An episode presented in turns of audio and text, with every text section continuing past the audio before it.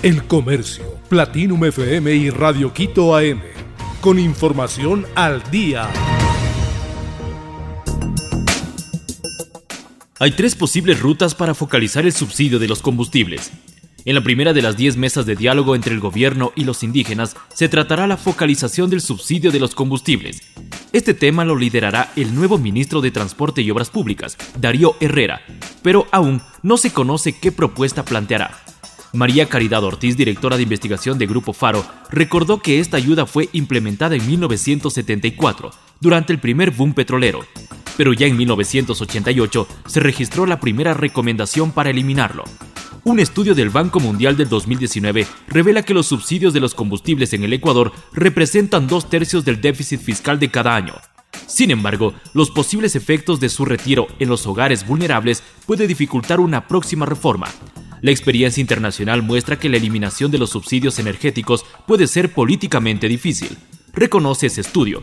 Según los cálculos del Ministerio de Finanzas, el subsidio a los combustibles entre 2022 llegaría a 3.158 millones. Este monto abarca todos los carburantes subsidiados. Entre los principales están el diésel, la gasolina extra y ecopaís y el gas de uso doméstico.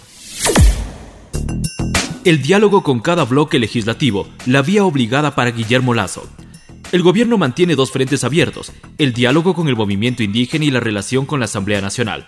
En el primer caso siguen las conversaciones, pero las últimas declaraciones del presidente de que el narcotráfico ha financiado el paro nacional de 18 días nuevamente complican el panorama. En la legislatura la situación también es tensa, pues 80 de 137 asambleístas que la conforman votaron a favor de la destitución del presidente Guillermo Lazo pero al menos se abrió una puerta con el Partido Social Cristiano y la Izquierda Democrática. Ambas tiendas políticas sostuvieron al presidente y eso pudiera ser interpretado como una señal para buscar entendimientos.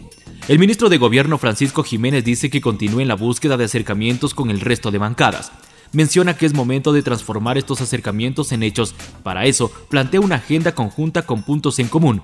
Sin embargo, desde fines de marzo pasado que Jiménez asumió el cargo, no se ha logrado llegar a acuerdos. El 21 de abril del 2022 se reunió con los jefes de cuatro de cinco bloques, a excepción de Pachacutic, y no obtuvo resultados. Ecuador superó las 2.000 muertes violentas hasta junio 2022.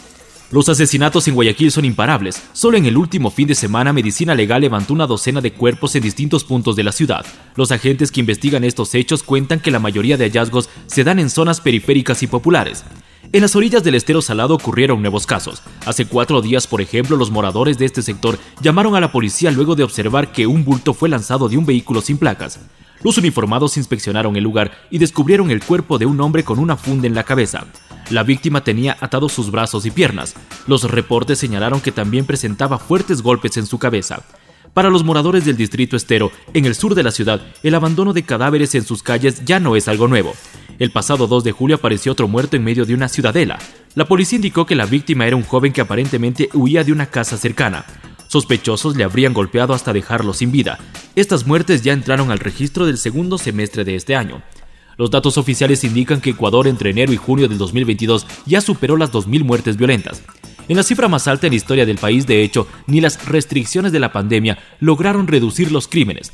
Incluso, este año la violencia ha tomado tanta fuerza que los asesinatos se han duplicado en comparación con los ocurridos en el 2021. Joao Rojas se perderá el Mundial de Qatar por lesión. Joao Rojas se quedará fuera del Mundial de Qatar tras haber sufrido una lesión. Esta información lo dio a conocer la prensa mexicana el lunes 11 de julio del 2022. El jugador ecuatoriano que actúa en el Club Monterrey tendrá entre 6 y 8 meses de recuperación al haber sufrido una rotura de ligamento cruzado de su rodilla izquierda.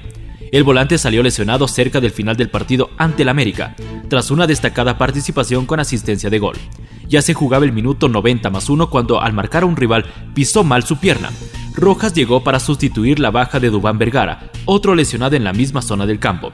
El exjugador de Melec formó parte de la nómina de Ecuador que disputó la eliminatoria al Mundial y tenía opciones de ir al Mundial en Qatar, pero esta lesión lo dejaría fuera.